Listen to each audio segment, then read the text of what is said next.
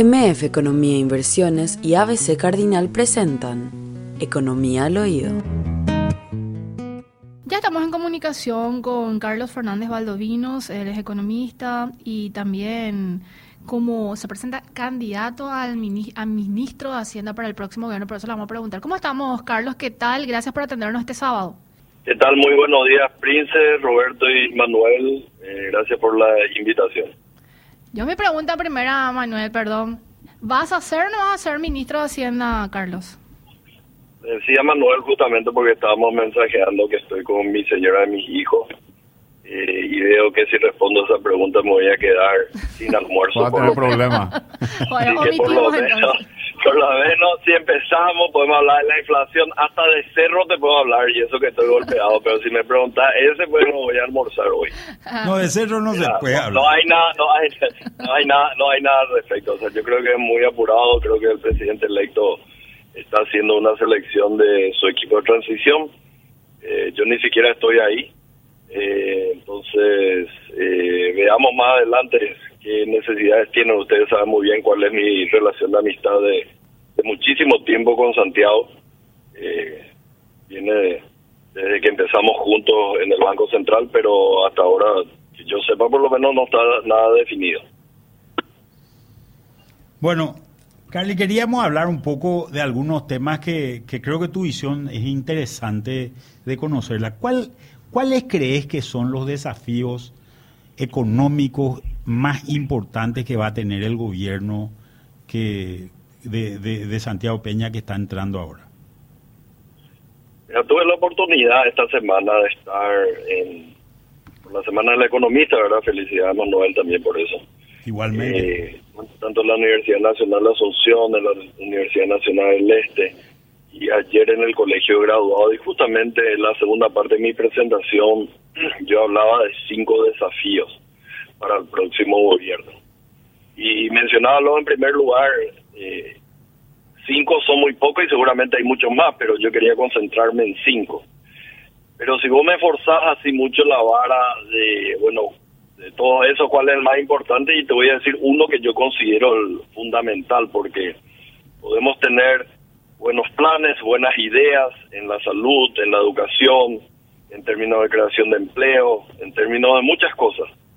Pero si no tenemos siquiera el financiamiento necesario, estamos hablando sobre nada. Entonces, eh, para mí lo más importante en este momento es ver cómo está la situación fiscal realmente. Y enfatizo realmente porque yo considero de que ese 3% del PIB de déficit que se alcanzó en diciembre del 2022 es un número mentiroso. Y de hecho, cuatro meses después, en lugar de tener 3% del PIB, estamos ya en 3,5% del PIB. Y eso que nos estamos contabilizando, eh, una gran parte de deuda todavía no reconocida y por tanto no contabilizada haciendo números rápidos de qué puede ser la deuda de contratistas, farmacéuticas. El otro día veía 7 millones de dólares también para los transportistas. Podríamos estar hablando de casi 5% del PIB de déficit fiscal. Y entonces, ¿cómo yo voy a empezar a pensar? ¿Cómo yo voy a empezar a pensar eh, con respecto a planes? si ni siquiera tengo dinero para eso? ¿Qué vamos a hacer con el 5% del PIB? ¿qué, se está haciendo? ¿Se maquilla eso, Carlos, o, qué, se hace? ¿Perdón? ¿Se maquilla la cifra? Yo no quiero llegar a eso, pero evidentemente no se contabiliza cuanto menos. Porque vos no podés. Te doy dos ejemplos. Vos no podés, por lo general, bajar el déficit de 3,6% creo que era a noviembre del 2022, 3,6% era noviembre del 2022 el déficit de 12 meses. Y de repente a diciembre del 2022 es solamente 3%. Hubo un ajuste, Roberto, de 0,6% del PIB, eso es 240 millones de dólares. Eso no tiene sentido desde el punto de vista económico. ¿Qué plan hicieron que en un mes ajustaron 0,6% del PIB, que yo sepa no se hizo ni un plan. Y, y esta no es la primera vez que nosotros estamos diciendo esto. A mí me preocupa eh, realmente cuál es la situación del fisco. Y número más, número menos, por eso te digo, podemos estar alrededor del 5% del PIB, efectivamente, cuando contabilicemos toda esa deuda que está en algún lado del MOPC, que está en algún lado del Ministerio de Salud Pública, pero todavía no llegó al Ministerio de Hacienda para su contabilización. Y a partir de ahí recién yo creo vamos a estar en una situación para decir, bueno, este es el plan.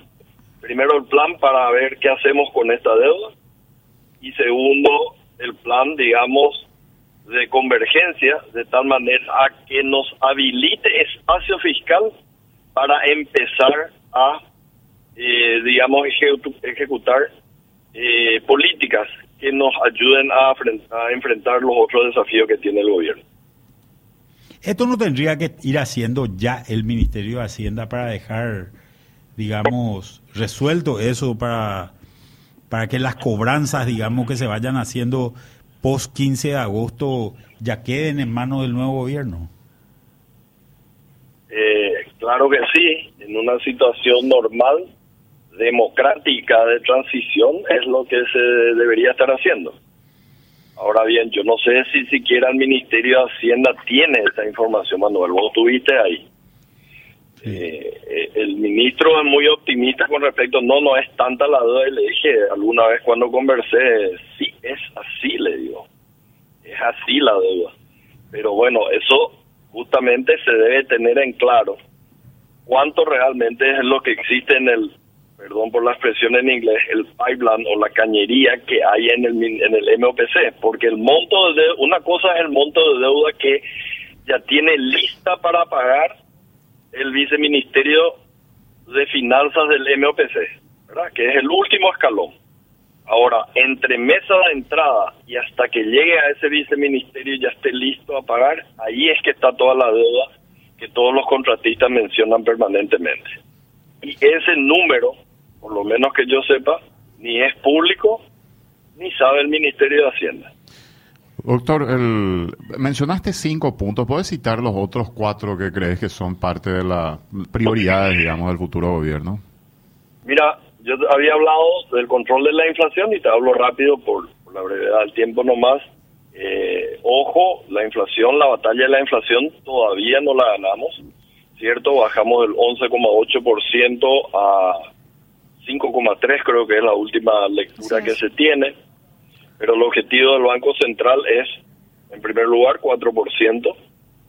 Y cuando uno mira el, la inflación anualizada, sí es una buena tendencia, estoy de acuerdo, pero si uno mira los últimos tres meses, la inflación de los últimos tres meses promedio es 0,4. Si uno anualiza eso, o sea, proyecta cuánto sería la inflación anual con ese número, te da una inflación de 5,3% que todavía está por encima de la meta del Banco Central, que es del 4%.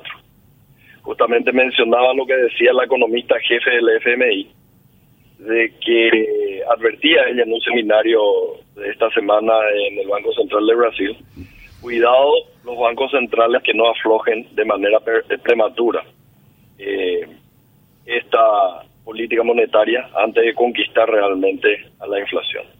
Ese era uno, el déficit fiscal era otro, eh, el otro era crecimiento. Tenemos problemas de crecimiento económico, estaba mostrando unos gráficos en el cual para América Latina en general eh, esta va a ser una década perdida, Paraguay no le fue tan mal, pero en términos de PIB per cápita va a ser un lustro perdido, porque básicamente estamos llegando recién a los mismos niveles per cápita del año 2018, este año. Entonces, no avanzamos nada en los últimos cinco años. Y la actividad económica, si bien es fuerte, robusta este año, está muy concentrada en agricultura, en las binacionales. Si uno excluye eso, el dinamismo económico no es precisamente el mejor. Eh, y estoy preocupado por la parte que no es agricultura ni binacionales. ¿Y la tasa de interés muy alta no influye en eso, Carly? ¿Perdón? La tasa de interés muy alta, justamente por ese tema de control de la inflación, tiene un impacto también en eso, ¿verdad? Eh, Manuel, eh, Sí, pero tasa de interés, mira, 8,5, a mí me hubiese gustado más, yo sé que a vos te gustaba menos, Brasil tiene 13,75 y hasta ahora no afloja. Eh, acá no hay, acá, hay que hacer una prioridad eh, en el Banco Central y la prioridad tiene que ser, bueno, o controlar la inflación o ayudar al crecimiento. Entonces al Banco Central, que es defensa, no le vaya a hacer ir como loco para ir a cabecear y meter el gol. Tienen que haber otros instrumentos que te permitan, digamos, eh, un mejor crecimiento económico. Pero yo creo de todas maneras que para el segundo semestre del año ya sería adecuado empezar a recortar la tasa de interés del Banco Central del Paraguay. Pero yo confío plenamente en los técnicos que están ahí que van a saber el momento oportuno de hacerlo. Yo lo que tenía temor era de que haya un apresuramiento. Eh, eso nomás estaba advirtiendo. Vayamos al otro que era, bueno, crecimiento, inflación, déficit fiscal, crecimiento, crecimiento inclusivo yo llamaba, porque si uno mira, rápidamente un gráfico que presentaba, anteriormente había más gente que ganaba por encima del salario mínimo, esto basado en la encuesta permanente de hogares y menos gente que ganaba, en porcentaje, menos gente que ganaba menos del salario mínimo. Eso se revirtió. Ahora en términos de salario mínimo, hay más gente que gana menos del salario mínimo y, y, menos gente en porcentuales que gana más del salario mínimo. Eso es malo. Y estoy hablando de un número nominal. Encima, cuando ajustamos por la inflación y tenemos los salarios reales, se ve una tendencia del ingreso promedio, y no importa si sos hombre mujer, está en la zona rural o en la zona urbana, hay una caída importante, significativa del ingreso en términos reales de la gente. Y eso es malo. Se están precarizando los ingresos de la gente y eso es algo que hay que atacar. Por último, las reformas. Yo me acuerdo que en el año 2015 creo que fue, que se presentó este informe del Banco Interamericano de Desarrollo.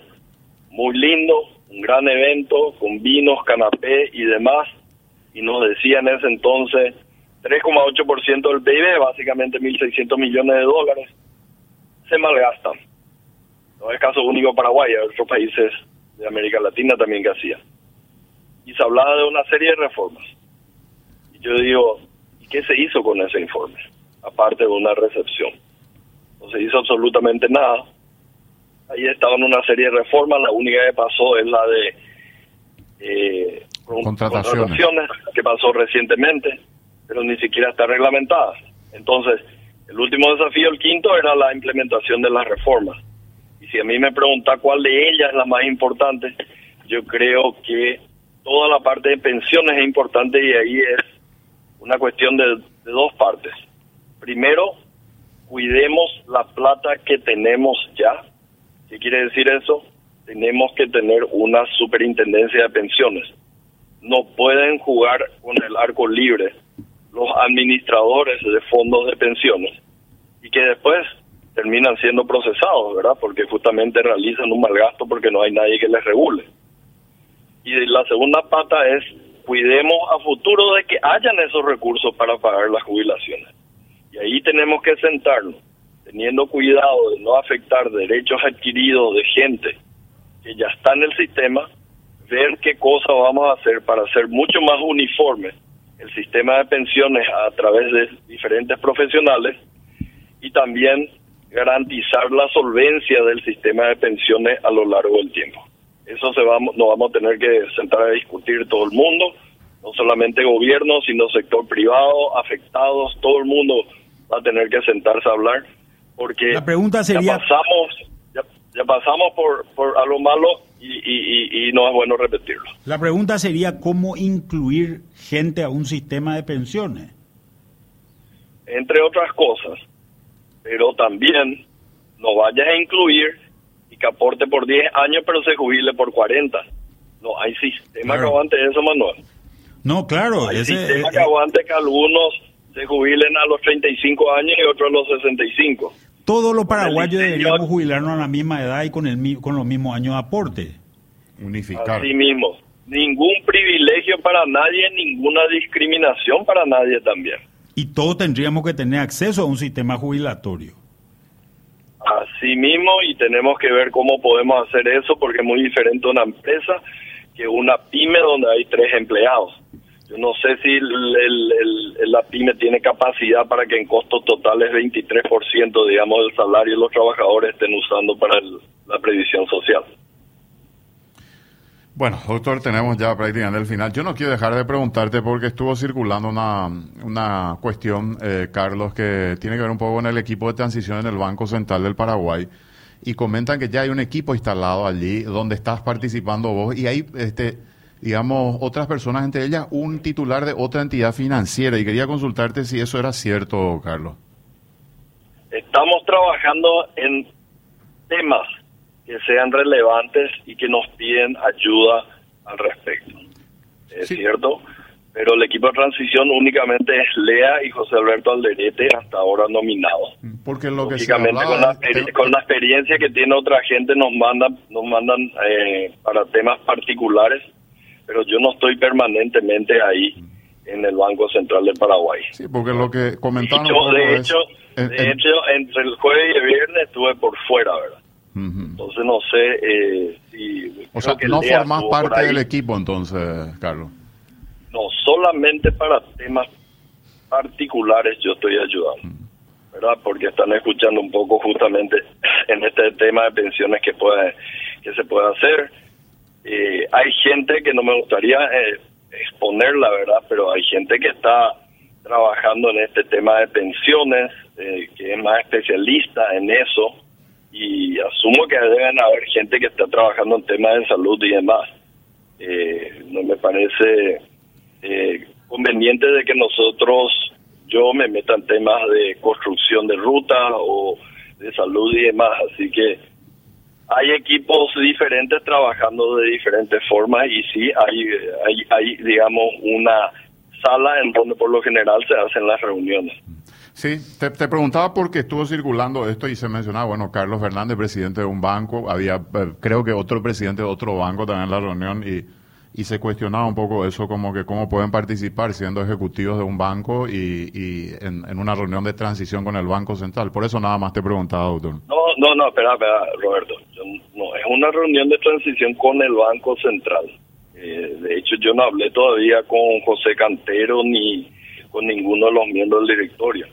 El hecho que estemos ahí tomando prestado un espacio físico no implica que el tema que se discuta sea política monetaria, por ejemplo. Y de hecho te aseguro de que no ha sido política monetaria ni financiera. Entonces, una cuestión es el lugar donde se hace la reunión, otra cuestión es el tema que se usa. En algún lugar tenemos que reunirnos, ¿verdad? Y como ahí hay espacio, y es el espacio de transición, entonces aprovechamos para eso. Gracias, doctor, por el tiempo. Muy amable como siempre. Dale, muchísimas gracias. Gracias, doctor Carlos Fernández Valdovino, economista y miembro del equipo que está trabajando con Santiago Peña para el nuevo gobierno. Tenemos que despedirnos. ¿eh? Una cosita nomás. Este tema que él señalaba de esta deuda que desconocida, yo me acuerdo que Lea Jiménez cuando era ministra de Hacienda me dijo, yo me desayuné la existencia de una deuda en el Ministerio de Salud que yo desconocía. Esta, esta es una práctica que se está llevando adelante hace mucho tiempo y creo que hay que cambiarla. MF Economía e Inversiones, ideas globales para necesidades locales. Visítanos en www.mf.com.py.